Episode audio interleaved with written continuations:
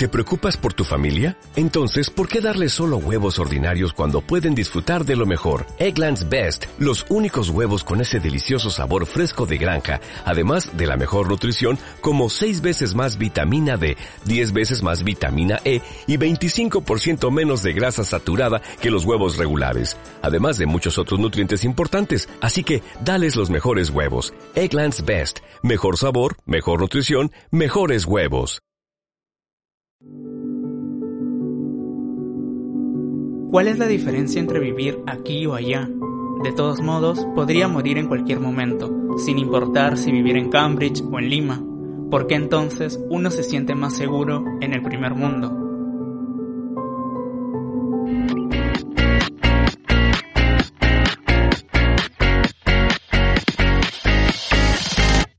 ¿Qué tal lectores? Bienvenidos a un nuevo episodio de Lectores Atípicos, el podcast. Yo soy Dani Valiente y como en todos los episodios me acompaña Evelyn. ¿Qué tal Eve? ¿Cómo vas?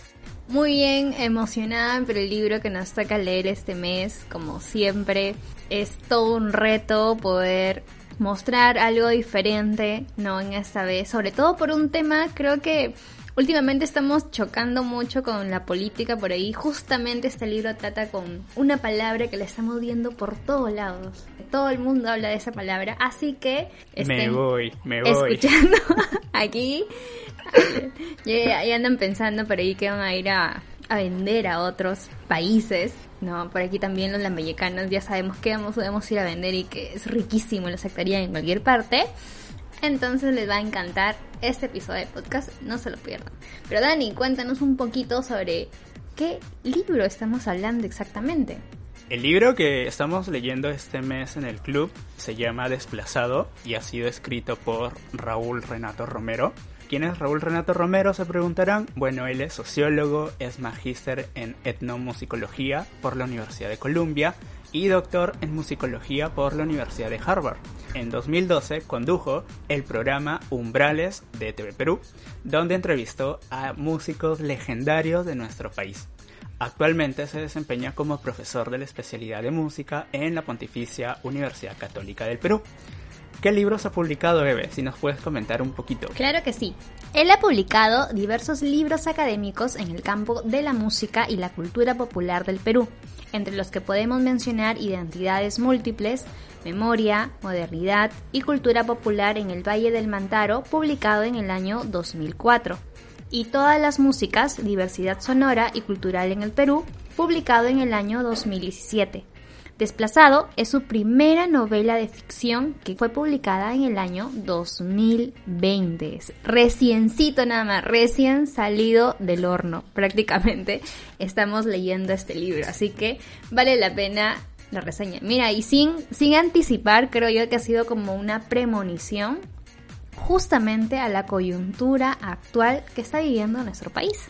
Así es, y en realidad todos estos libros que hemos venido leyendo en este año sin querer, cuando hicimos la selección, eh, ha sido de una manera premonitoria, sí, como lo, di como lo digo, sin querer, porque, por ejemplo, hemos leído Pandemia Z, que nos hablaba acerca de una pandemia zombie que sucedía en nuestro país, estamos viendo una pandemia, hemos leído un libro que nos hablaba acerca de la realidad peruana en los años 90, que son situaciones que aún se siguen dando.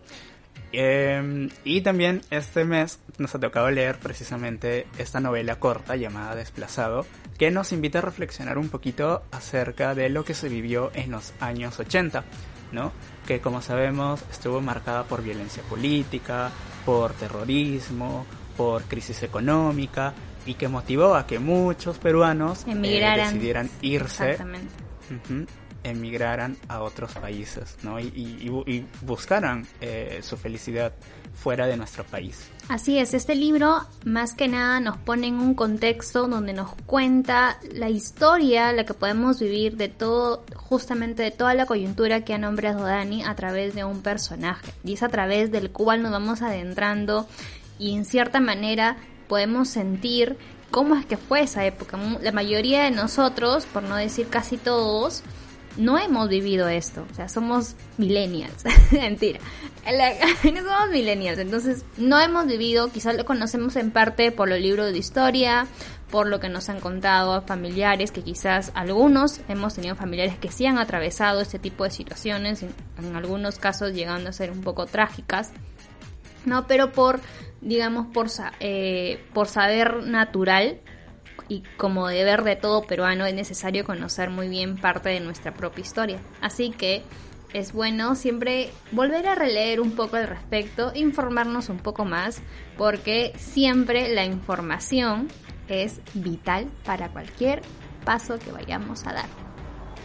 Bueno, comencemos. concuerdo mucho contigo. Exacto. No, no tenemos que olvidar nuestro pasado y tenemos que ver ¿no? y aprender de nuestra historia. No, para no repetir los mismos errores. Exacto. Esto no es un espacio político ni nada, simplemente estamos reafirmando nuestro compromiso como lectores y como peruanos para poder tratar de compartir lo que nosotros sabemos a través de nuestras propias experiencias, que a través incluso de los libros que nosotros leemos, con ustedes un poco de información que esperamos que les sea de utilidad. Pues bien, para no adelantar un poco, Dani, coméntanos un poco de qué va el libro, de qué trata Desplazado. Desplazado, como ya lo habíamos mencionado, es un libro que ha sido escrito por Raúl Renato Romero, y en este libro él nos adentra en las incesantes reflexiones de Gabriel, un profesor universitario, quien al regresar a Perú en la década de los 80, luego de haber pasado unos años estudiando en Estados Unidos, es arrestado erróneamente por tener supuestas conexiones con Sendero Luminoso. A lo largo de la novela, Gabriel reflexiona acerca de la vida y de lo que el destino le depara en la cárcel o fuera de ella si llegase a obtener su libertad.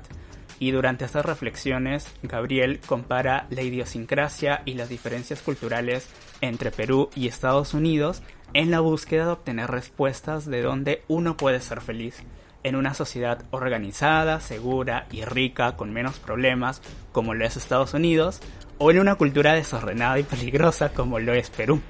¿Qué otras cositas más podemos descubrir a lo largo de esta novela, Eve?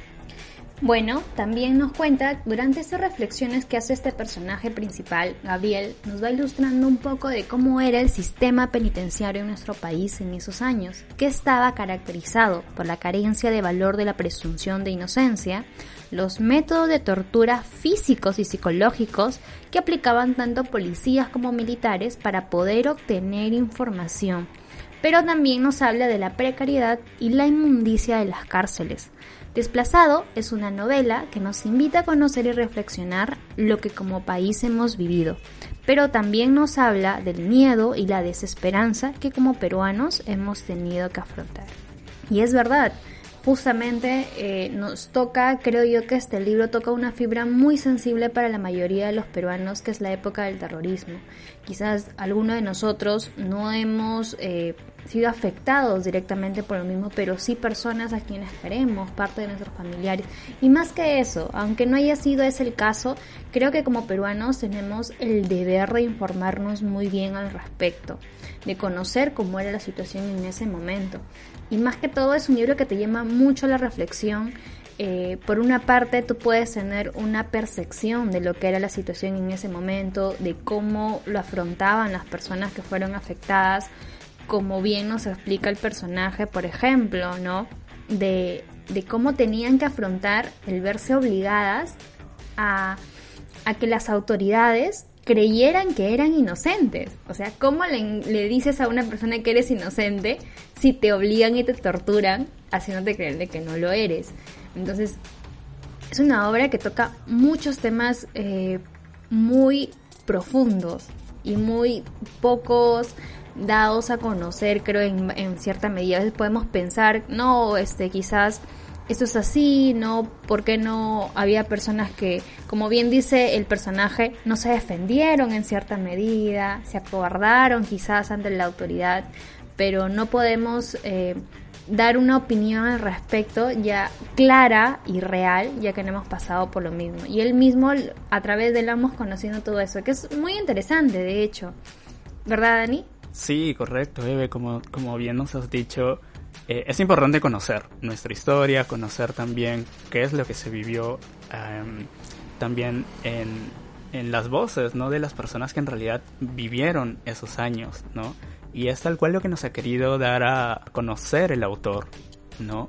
Ahora, si bien es una novela que se enfoca en este personaje y en sus constantes reflexiones de si me quedo en Perú o me voy a Estados Unidos, en donde ya el personaje había estado y ya conocía cómo era la cultura eh, y, la idiosincrasia de este país. Entonces está en, en esa disyuntiva constante, ¿no? De, de, querer saber dónde puede ser feliz, ¿no? Sabemos de que, wow, ambos países son muy distintos y Perú, creo que todos ya conocemos cómo es nuestra cultura, a veces muy desordenada.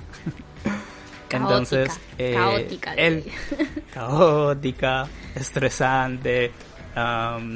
sí, bueno, no, no demos muchos calificativos porque si no nos vamos a poner muy tristes de cómo es nuestro país. Pero precisamente es lo que nos, nos quiere dar a entender el autor, ¿no? Em, y bueno, quizás él, él trata o, se enfoca, ¿no? Este personaje, Gabriel, que es un profesor universitario, si bien se enfoca en saber en, dónde ser feliz, también nos va comentando un poquito acerca de, la situación, del contexto en, en, esos años, ¿no? en la década de los 80, cómo es que se vivía, cómo se vivió la crisis económica, los atentados terroristas eh, y todo ello, ¿no? Si bien es una novela de ficción, nos pone mucho en ese contexto, no de la década de los 80, que creo que como todos se dio en el colegio, fue una época marcada mucho por el tema político, por el tema social, el terrorismo, la crisis económica y que se, se continúa dando ¿no? a lo largo también de, los, de la década de los 90. Y bueno, Eve, uno de los principales temas que toca la novela es precisamente la búsqueda de la felicidad.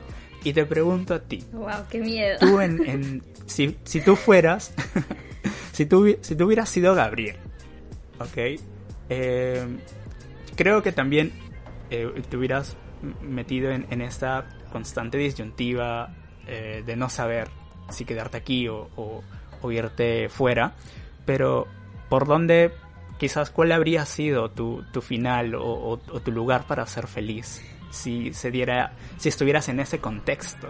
Sí, justamente de eso es un tema eh, que tiene muchos eh, pros y contras, creo yo.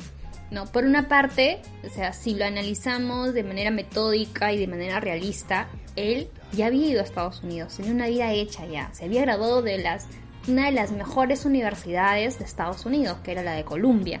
Entonces, podía, su mismo amigo le dijo, tú puedes conseguir un trabajo para el gobierno y ganar muy bien y tener una vida acomodada acá en Estados Unidos. O si no quieres, podrías convertirte en profesor, ¿no? Tener, no, quizás no tantos ingresos, pero podrías vivir una vida realmente cómoda.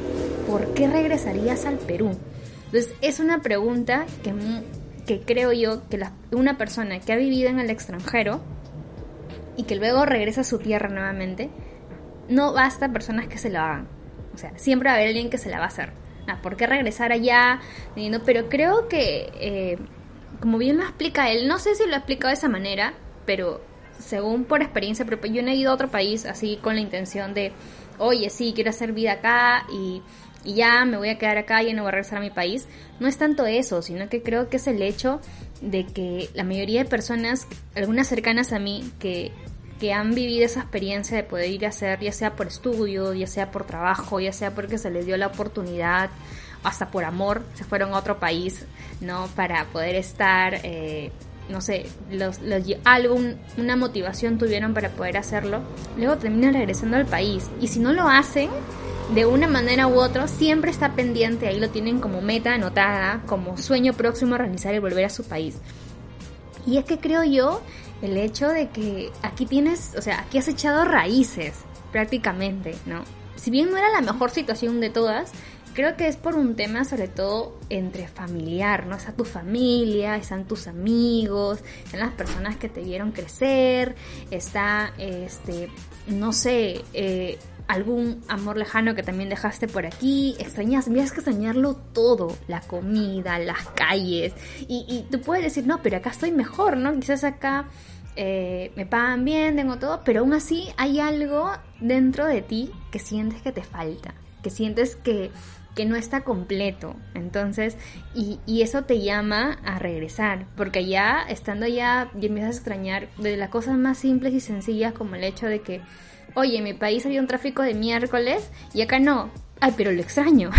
extraño ese tráfico de miércoles que acá no hay, ¿no? O, y extra, o dices, oye, no, pero acá puedo dejar esto y no me lo quitan, allá sí pero igual eso extraña. Extrañas hasta a cualquier cosa que podrías haber odiado en su momento y ya la empiezas a extrañar fuera. Y, y entonces es un poco paradójico, ¿no? Pero siempre suele ahí, claro, hay personas que te que pueden decir, "No, pero yo ya hice mi vida acá, ya no necesito volver, estoy mucho mejor aquí." Entonces, y se entiende y se respeta también su decisión. Pero creo que yo, siendo sincera, si entrevistaríamos a personas que, que tienen esa oportunidad de salir del país, de 10, 8 dirían, no, yo quiero volver. O sea, voy a hacer vida ya un tiempo, a pasarla bien, pero voy a volver. Entonces, ese es mi, a mi parecer. ¿Tú, ¿Tú qué harías, Dani? Si te dieran la oportunidad casi de ir a un país, ¿volverías nuevamente? ¿O, o ya no? Mira. ¿O te perderíamos para siempre? Mira, sin irnos muy lejos, eh, creo yo que cuando se da la situación de que nos vamos a pasar, no sé, un tiempo a otro, a otra ciudad dentro de, Perú, sucede de que cuando estamos en, esa otra ciudad extrañamos mucho las cosas de la ciudad de, donde nosotros crecimos. Y creo que es lo que te habrá pasado a ti cuando te has ido a Lima, ¿no? que extrañas el calor, extrañas las tortitas de choclo, las cachangas, el champú, hasta el, hasta el tráfico de Chiclayo, del centro de Chiclayo. Imagino que extrañarás nuestras salidas, obviamente. También espero que extrañes. Oye, las reuniones del club también, chicos, las extraño un montón. Aunque algunos los conocí en pandemia, a los que conocí antes los extraño. Sin irnos muy lejos, eso es lo que nos sucede a nosotros, ¿no? Los que solemos quizás ir a pasar una temporada a otro lugar del, dentro del Perú. Entonces, eh, yo creo que sí, definitivamente extrañaría mucho eh, todo esto eh, mi país si es que se diera el caso de que me fuera a, vivir o a pasar una temporada en, algún otro país. Eh, pero también me quedaría mucho con esa reflexión, creo yo, porque a mí también me gusta mucho reflexionar y un poquito comparar esas realidades, ¿no? Que eso es algo que he disfrutado mucho en la novela, en realidad, ¿no? Porque compara mucho cómo es Estados Unidos y cómo es Perú. Eso es algo que yo destaco mucho de, esta novela de No Desplazado de Raúl Renato Romero. Destaco mucho que nos ha puesto en esa, en esa comparación, ¿no? Eh, hace la comparativa entre quizás cómo es eh, Estados Unidos en el tema del, del, transporte, del tráfico, em, el tema de las universidades, que eso es algo también que justo hoy día le estaba volviendo a leer esa ah, parte y, y sí, es bastante diferente cómo uno eh, lleva su vida universitaria en Estados Unidos y cómo la lleva en Perú. es, es bastante triste conocer eh, esa es comparativa y justo cuando dice, ¿no? Y en la entrada estaba la señora de los anticuchos, los que vendían libros en fotocopias y todos hemos pasado por eso. O sea, si lo que usted en, en la Pedro sabemos lo que era salir afuera y tomarse un champú o un cachanga porque te, morías de hambre y te quedas hasta tarde en clases. O la típica de, oye, vamos a las copias a comprar el libro porque no te alcanzaba para comprar el libro en físico, a veces ni había, o a veces hasta el mismo profesor te decía, el libro lo encuentran al frente de la señorita tal, y tenías que ir a comprártelo porque lo necesitabas para el curso. Correcto, y hasta el tema de las bibliotecas, eso es algo que también me enfoqué y me dio mucho gusto conocer un poquito cómo se da allá, ¿no? Eh, el hecho de que allá te ponen a disposición todas las revistas, todos los semanarios, eh, para que tú como estudiante universitario de pregrado, de posgrado, puedas tenerlas a la mano y poderlas leer cosa que aquí en Perú es muy difícil que suceda eso, ¿no? Que también nuestras, las bibliotecas universitarias carecen de, ejemplares eh, o de libros en, nuevos, ¿no? Siempre... Son donaciones, regalos, exacto. En una universidad pública sabemos que carecen de, de libros actualizados. O si había el libro, tenías que correr, porque de tus cuarenta y pico alumnos, compañeros de clase iban a la biblioteca a sacar el libro tú llegabas y ya lo habían prestado, porque la biblioteca solo tenía de dos a tres ejemplares, no más. Entonces no había forma y tenías que esperar que otro lo devolviera. Y al final la, típica, la, vieja confiable era, creo que en la, en la, fotocopiadora tienen el libro en copia. Ya, vamos a sacarlo. Esa era la mejor, la mejor opción. Sí, entonces, eh, todas esas cositas, ¿no? Que nos ponen contraste entre los Estados Unidos y Perú, eso es algo que yo he disfrutado mucho de la novela, ¿no? A pesar de que es un poquito, es sobre todo reflexiva, es muy introspectiva la novela, ¿no? Porque nos mete mucho en, precisamente en esas reflexiones de Gabriel, ¿no? Y en esas reflexiones él nos va contando cómo, cómo era la época en esos años, cómo era Estados Unidos, cómo era Perú, y, eso es algo que he disfrutado mucho, mucho de la novela. Eh, otra de las cositas también que nos pone em, ahí dentro de los temas ¿no? que destaca de la novela es precisamente el, el, hecho de la soledad, ¿no? Porque sabemos que Gabriel es un personaje muy solitario y que precisamente se pasaba mucho tiempo pensando y reflexionando acerca de todos estos temas. Nos habla también mucho de las parejas o de las personas de las que se enamoró, quizás con las que no tuvo una conexión real, ¿no? Entonces eso también ya, existían los amigos con beneficios desde los 80. Creo que eso existió toda la vida, no lo podemos Tenían otro nombre, pues tenían otro nombre, tenían otro nombre que no, no sonaba tan así, no sonaba quizás un poco menos pesado como está ahora, ¿no? Así es.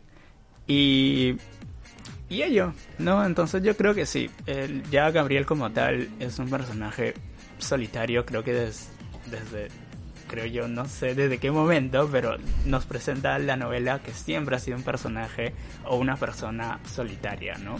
¿Qué otras cositas más podemos ver en la novela, Eve? Comentemos un poquito acerca, creo yo, de, del tema de la situación eh, social que se vivía en ese momento. Voy al hecho de que las personas, por uno tenemos dos temas principales, el tema de la estratificación de clases o el, o el acentuamiento de las clases sociales, ya que aquí en a partir de los 80 ya como que se empieza a acentuar un poco más el hecho de que la clase, eh, digamos, con mejor, la clase rica, ya así en términos generales, y la clase pobre, no, para decirlo así. Y por otra parte tenemos el hecho de que estábamos afrontando por una situación social que era el terrorismo. Entonces, empecemos primero con, la, con la estratificación de clases, ¿no?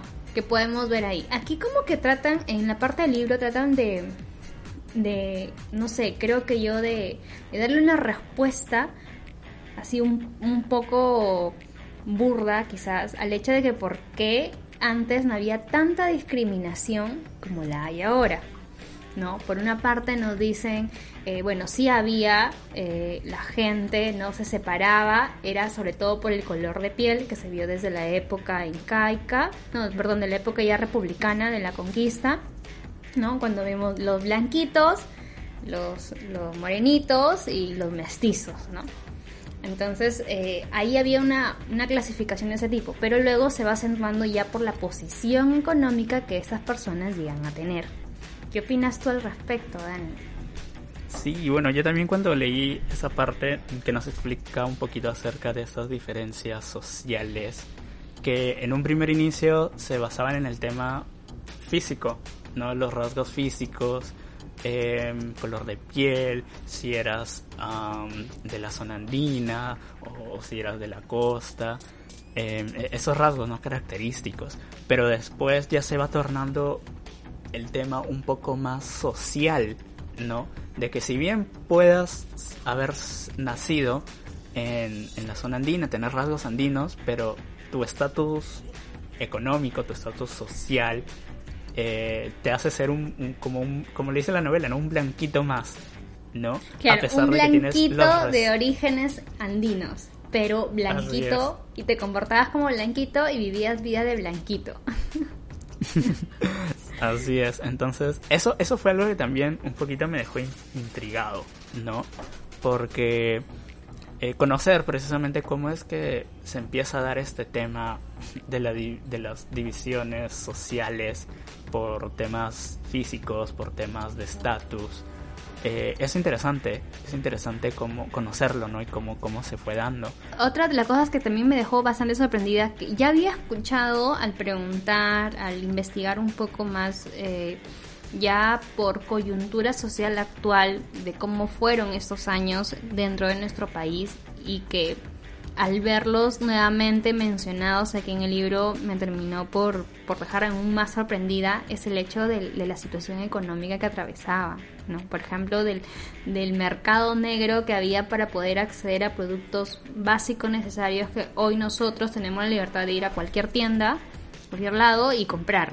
¿no? Deme esto, deme lo otro y antes no podías, tenías que hacer colas, había un mercado negro para poder acceder a carne, para poder acceder arroz, para poder acceder a azúcar, ¿no? Y, y, ese mercado negro solo era visitado por personas que tenían una mejor estabilidad económica y podían darse ese, ese gusto, como decía él bien, ¿no? Porque le decía, ¿no? mi café de las mañanas siempre estaba acompañado por tres cucharadas de azúcar.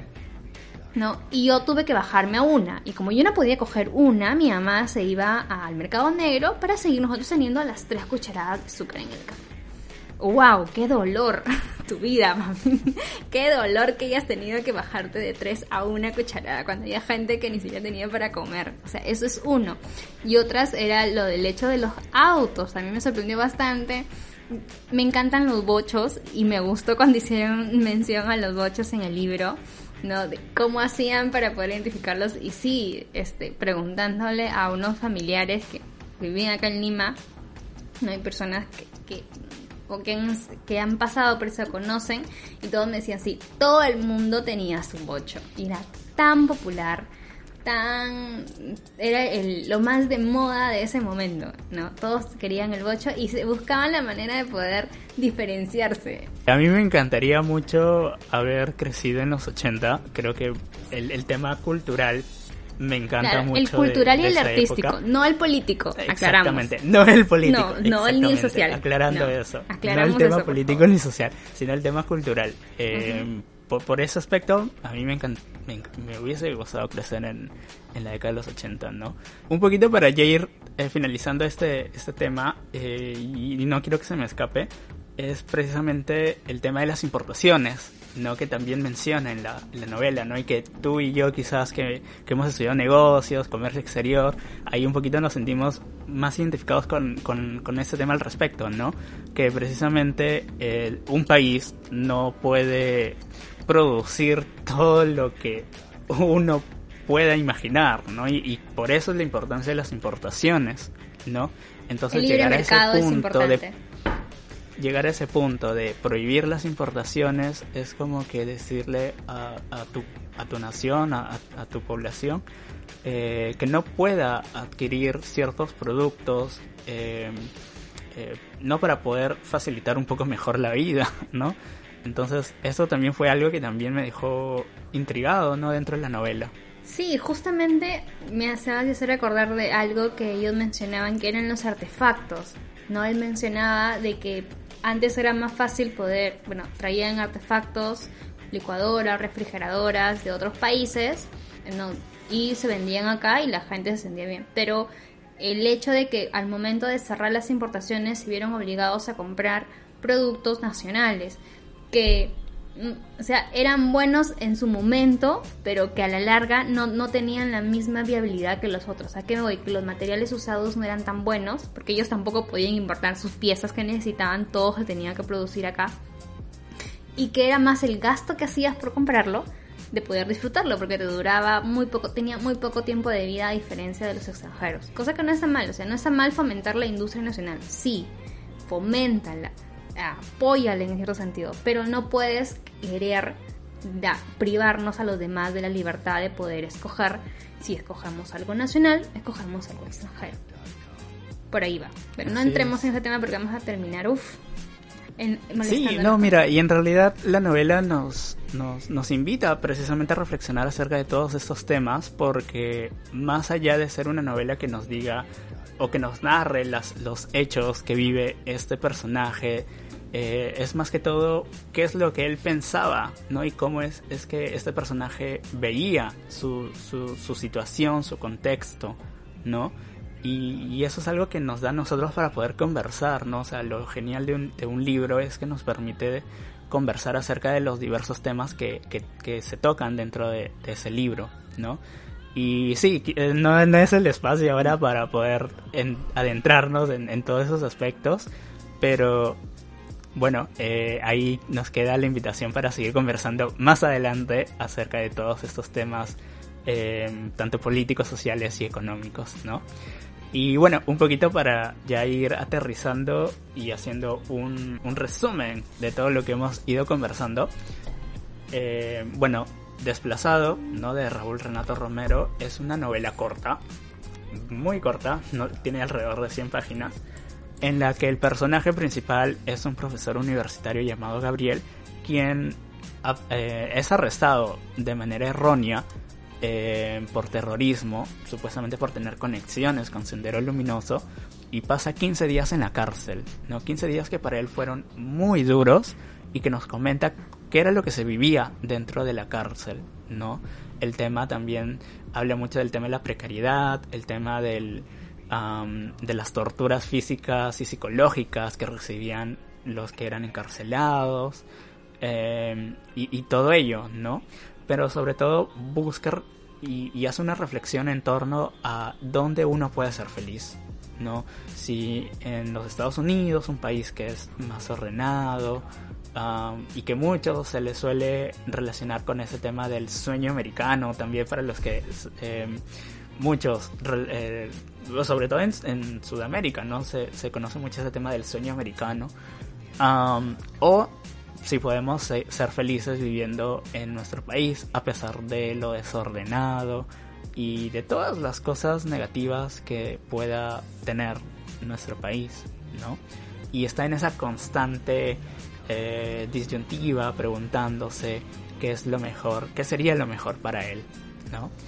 Y bueno, los invitamos a que puedan leer Desplazado. Es una novela que se publicó recién fue presentada en noviembre del año pasado, tiene mm, casi seis meses más o menos de haberse publicado. Y lo genial es que, como ya lo mencionábamos, nos invita mucho a conversar, ¿no? Y también a reflexionar acerca de todos estos temas. Que quizás para ahorita el podcast nos queda muy corto, muy corto en realidad. Y que esperamos seguir conversando ya con el club, y con el resto de, personas que quizás en algún momento tengan la oportunidad de leerlo acerca de, cómo es que se vivió, ¿no? Y también conversarlo en realidad con, amigos, con familiares que han vivido más de cerca esa época, ¿no? claro, y sobre todo eh, eh, prepararse un poquito para que, porque también aquellas personas que no son parte del club pueden participar dando su opinión al respecto con nosotros en la transmisión en vivo, junto a la entrevista al autor, que se viene pronto, que ya les estaremos avisando qué día y a qué hora. Así que vayan preparándose al respecto. Eh, el hablar del libro, de todos los temas en general que contienen, hay muchas partes que te dejan muchas citas que yo he tomado del libro que de verdad me han, me han dejado reflexionando bastante. No, eh, con respecto sobre todo por la situación actual que estamos viviendo. Y no solamente por esto, sino también por el hecho que creo yo que es importante como peruanos tenemos el deber y la obligación de conocer correctamente nuestra historia. Digo correctamente porque puede ser que agarramos, preguntemos a alguien y nos dé una información que eh, esté entremezclada entre verídico y datos falsos. Entonces lo ideal es investiguemos, leamos bien, informémonos correctamente, no nos caemos con solo una opinión de tal persona, tomemos siempre la nuestra, tomemos toda la información posible, buena y mala que encontremos, y luego de eso recién informémonos una opinión propia. Pues bien, llegando a la parte final de nuestro podcast, Dani, me gustaría saber cuál es la calificación que le das tú al libro. Mm, del 1 al 10 yo le voy a poner un 7, un 7 de 10. Eh, es una novela, bueno, corta, no tiene alrededor de 100 páginas. Y destaco, como ya lo he ido mencionando a lo largo de, todo el episodio, eh, el hecho de que nos pone mucho en, en esta um, contraste entre ambos países. Estados Unidos, Perú, y sobre todo que nos da, uh, nos ilustra cómo, cómo era el Perú en esos años, ¿no? Eh, eso es algo que yo he disfrutado mucho eh, leyendo y conociendo a lo largo de la novela. Por otro lado, eh, siento que no he conectado del todo con Gabriel, con el personaje, a pesar de que estamos eh, siendo, partis, siendo, siendo parte, siendo cómplices de sus pensamientos, no de sus reflexiones. A pesar de ello, yo siento que no he llegado a conectarme del todo con, con Gabriel pero eh, fuera de ello, creo yo que todo lo que nos comenta es algo digno y que nos ha llevado precisamente a conversar mucho acerca de, los temas y las situaciones ¿no? que se vivía en el Perú en esos años. Entonces yo le pongo un 7 de 10. ¿Y tú, Eve? Esta vez mi calificación va a ser más alta con respecto al libro pasado. Eh, yo le doy un 8 de 10 al igual que tú, quizás ha habido momentos a lo largo del libro que no me he sentido tan conectada, creo yo, al personaje principal, en este caso que es Gabriel. ¿no? Creo que es en parte por el hecho de si fuera una persona real, creo que tampoco sentiría eh, conexión con alguien, eh, con alguien así. Creo que es por su propio eh, manera de ser, ¿no? Que es un poco más frío, una persona distante, una persona eh, muy taciturna, que se pierde mucho sus propios pensamientos, muy poco sociable quizás en aspectos, ¿no? Entonces no tendríamos tanta concordancia por ahí, pero me ha gustado mucho el hecho de cómo va situando la historia, ¿no? Cómo nos va contando y va variando en los tiempos. Por una parte vemos cómo fue para él toda la época eh, de los primeros eh, días en los que estuvo encarcelado, luego vemos su historia eh, personal y todas las experiencias que él vivió en los Estados Unidos y finalmente nuevamente nos regresa a esta época en prisión ya contándonos un poco más a detalle eh, al respecto de todos esos largos 15 días que pasó digamos bajo detención, no y solamente nos va contando eso, sino que también nos vamos adentrando en sus pensamientos, ya que todo es lo que él está pensando, lo que él va sintiendo, eh, lo que él experimenta, ¿no? Si bien quizás a diferencia de otros reclusos adelantando un poquito a la historia, no sufrió de agresión eh, física ni tampoco por parte de los, las personas que lo tenían cautivo, sí pudo presenciar la de otros. ¿no? Entonces quizás eso eh, causó ciertos estragos, tanto ya en la personalidad de él, que era quizás un poco solitaria, a volverlo un poco más antisocial y el hecho de poder querer salir del país no te presenta una disyuntiva que como peruanos todos en algún momento y esa pregunta nos hemos hecho, ¿no? ¿Quiero quedarme en mi país o me gustaría emigrar a otro lado para conseguir un mejor futuro? Entonces, eh, eso es lo que me gusta mucho y resalto bastante en la obra. Dani, dime, ¿dónde podemos encontrar el libro para todos aquellos que les gustaría poder leer un poco más acerca de él y al igual que nosotros poder tener una perspectiva diferente sobre este tema tan crucial para nuestra historia. Así es. Bueno, el libro lo pueden adquirir a través de la editorial, editorial Mesa Redonda, pueden adquirirlo a través de su página y también de sus redes sociales. Eh, yo siempre hago esa invitación, ¿no? A que puedan escribir directamente a la editorial.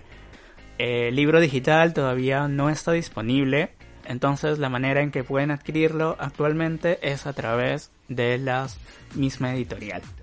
Recalcando un poquito, existen para aquellos que les después de leer este libro o por todo lo que nosotros les hemos contado, les ha parecido muy interesante y les gustaría poder leer otras obras similares que traten temas relacionados a la coyuntura social de nuestro país años atrás, les recomendamos tres libros que son CIA Perú 1985, una novela de espías de Alejandro Neira, nuestro actual ministro de Cultura, los rendidos de José Carlos Agüero y el libro Persona de Carlos eh, José, Carlos Agüero también. Así que si les interesa esa temática, les gustaría poder adentrarse un poco más en la historia de nuestro país, conocer diferentes perspectivas, aquí tienen tres libros diferentes con los que podrían quizás poder saciar en parte esa, esas ganas que tienen un poco más de conocer al respecto. Pues bien, ya llegamos a la parte final de nuestro podcast. Es por eso que les agradecemos mucho que se hayan mantenido conectados, pero si quieren enterarse más acerca de lo que hacemos como organización cultural, no olviden que pueden seguirnos en nuestras redes sociales. ¿Cuáles son, Dani? Nos encuentran tanto en Facebook como Instagram como YouTube eh, y también en Spotify. Estamos en todos lados. Somos omnipresentes. nos encuentran como La Noche de los Libros, Organización Cultural. En Spotify sí nos encuentran como Lectores Atípicos, que es precisamente el nombre de este podcast. Y si les gustaría también conocer un poco más acerca de nosotros, tanto de Dani quien les habla, les invitamos a seguirnos en nuestras redes sociales de Instagram personales. En mi caso me encuentran como arroba no punto más chica perfecta y a Dani lo encuentran como... A mí me encuentran como dangap20. Bueno, finalmente queremos agradecer también al Ministerio de Cultura que quien gracias a los estímulos económicos que vienen realizando cada año es que podemos realizar este podcast como parte de todo un proyecto integral de promoción de libros y autores peruanos a través de podcasts, videoreseñas, uh, infografías y la entrevista al autor, que en unos días les vamos a estar contando cuándo se va a realizar. Así es chicos, pues bien, este ha sido todo, les esperamos que nos acompañen en un próximo episodio de nuestro podcast, cuídense mucho, les mandamos muchos abrazos de libros y será hasta la próxima.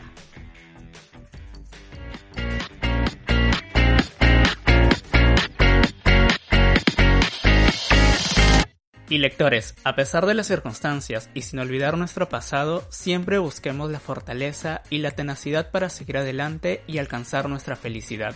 Esto fue Lectores Atípicos. Nos vemos en un próximo episodio.